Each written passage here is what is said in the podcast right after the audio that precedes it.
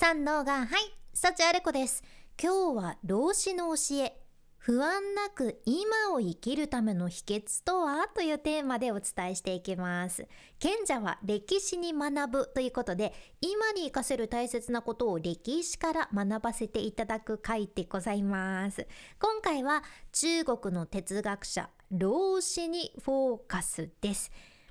今を生きましょうねとか今この瞬間生きるのが大事ですよねそのためには瞑想がいいんですよとかいろんなところで聞くと思っちゃうけどえそもそも今を生きるって何なんっていうか今自分普通に息をして呼吸して生きてるし他の人たちもみんな今を生きてるので、えー、なんかね自分たちが今を生きてないみたいな言い方しないでもらっていいですか？それってあなたの感想ですよね？とか。そんな風にもしかしたら思ってらっしゃる方もおるかもしれんけん。今日はね老子の教えと共に今を生きることがいかに自分を大切にすることにつながるのかっていうことをシェアさせていただきます。まずはねこの老子の名言から紹介するんやけどもし落ち込んでいるならあなたは過去に生きているもし心配しているならあなたは未来に生きているもしあなたが平穏を感じているならあなたは今を生きている。この名言です。もし落ち込んでるならあなたは過去に生きている。もし心配しているならあなたは未来に生きている。もしあなたが平穏を感じているならあなたは今を生きている。っていうことで老子が大切にされてた考え方の軸にね人生とは川の流れのようなものっていうのがあるっちゃけど川の流れに身を委ねるのが一番心地よく自然にいろいろ抵抗なく前に進んでいけるよねっていうことでうんなんかさ流れていくうちに例えばね先週ちょっとあいつと言い合っちゃってうまくいかなかったんだよななんかあれ気になるからちょっと先週ぐらいのところに戻ってみるかちょっと考えてみるかとかなってある意味過去にこだわってその川の流れに反してもうね反対方向に進もうとしたらそれだけ自分に負荷がかかってきついしさ逆にうわ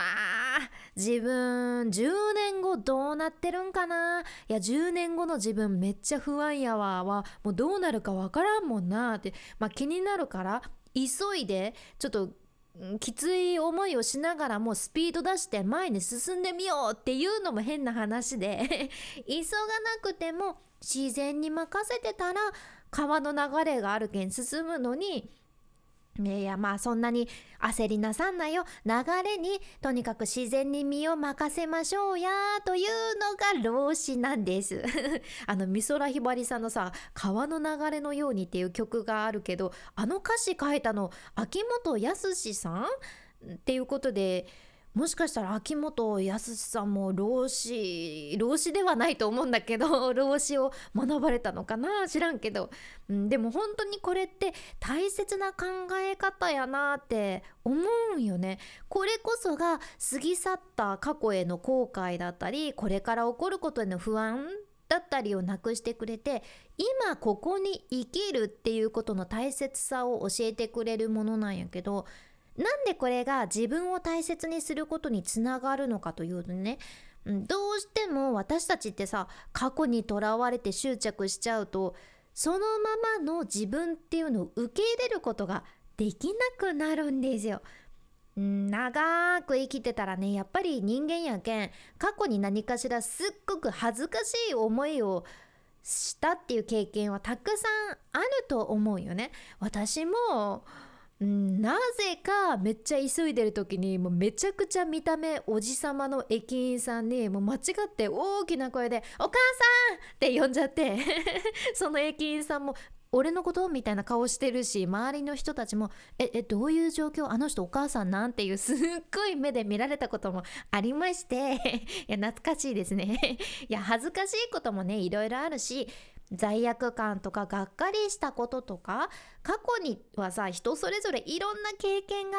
ありますよね。そう。人間やけみんな何かしらいろいろあるはずなんやけどそういうネガティブな感情にずっとしがみついちゃうと川の流れでいうところのなんか川岸に生えてる藁にねパーって掴んですがってる感じ？かな？うん。自分としては良かれと思って藁にすがってるんやけどでもそうなるともう川は流れてるからね。もう自分もきついしうわうわもうすごい川ですねみたいになってるし前に進めないしね成長できないっていうことじゃん。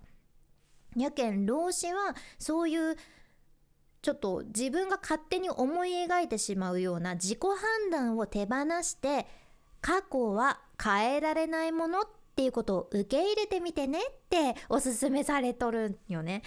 過去の経験は貴重な自分にとっての教訓というので受け入れて今現在の自分を作ってくれてる土台として捉えることでいろんな自分を受け入れることにつながるじゃん。でこれは未来への不安も一緒なんよね。私たちってどうしてもあこれからどうなるのかなって先のことを心配しちゃって不安を感じたり、うん、怖がっちゃったりしちゃうんやけど老子から言わせればいやいやいやいやいやいやそれが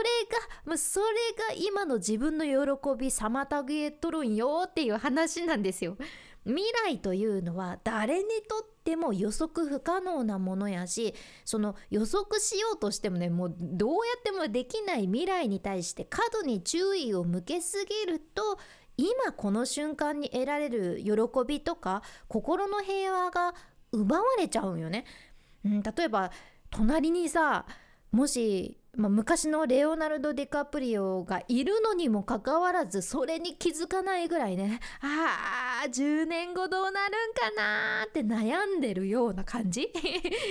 まあちょっとね昔のレオナルド・ディカプリオっていう言い方失礼やけど今のレオナルド・ディカプリオさんでもいいんですけれどもその今目の前にある自分を幸せにしてくれるものっていうのも全部見逃しちゃうわけなんよね。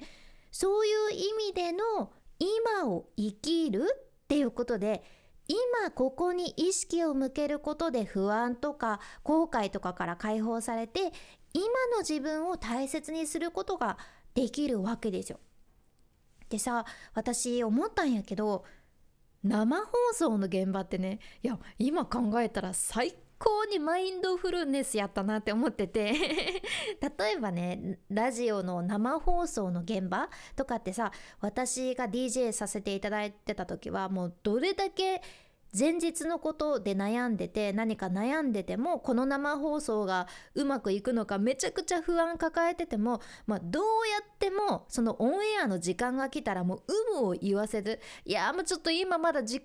り替えられないんすっていうのもそんなん関係なくファってオンエアが始まってもうやるしかなかったじゃね。もうやるの一択で。しかもさちょっとその生放送中にでもねいろいろミスしてもそのミスをやっちゃったって後悔する暇もないぐらいどんどん次次次って進めていくしかないし今この瞬間できることを精一杯やるっていうしかなくって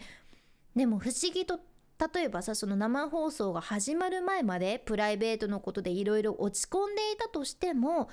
生放送がわって始まったらさ逆にもうその生放送のこと以外考えられない。だから他のことは考えなかったし間違ってもこの生放送を無事にやり遂げることだけに集中してるからこそその明日の心配とか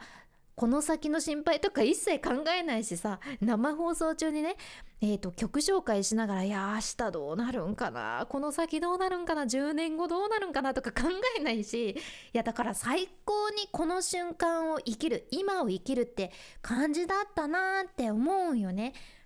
で本当その生放送が終わったらそれまであった自分の中にあった不安っていうのが嘘みたいにわって消えてまあ、生放送なんとかなったんやし、まあ、何でもなんとかなるかって思えたんですよ。だから瞑想とかもね大切って言われるけどシンプルに過去のこと未来のことが気にならないぐらいもう気にならないぐらいにとにかく目の前のことに集中してみるっていうのは今を生きる感覚をつかめるとても大きなヒントになるかなって思います。うん、なんだかんだなんとかなるもんですよね。ケセラセラでございます。さて、このポッドキャストでは、あなたの耳と心をゆっくりほぐして、毎日ご機嫌に楽しく過ごせるヒント、これからもシェアしていくけん、もし今日の内容がちょっとでも役に立ったら、あなたの大切な人たちにもシェアしていただけると、すっごく嬉しいです。これからも最新のエピソード聞き逃さないように、フォローボタン、押してましたか？押し忘れてましたか？まだ押してないというあなた、ぜひ今のうちにポチッと忘れずに押しておいてください。いつも励みになってます。君に幸あれ。ではまた。博多弁の幸あれ子でした。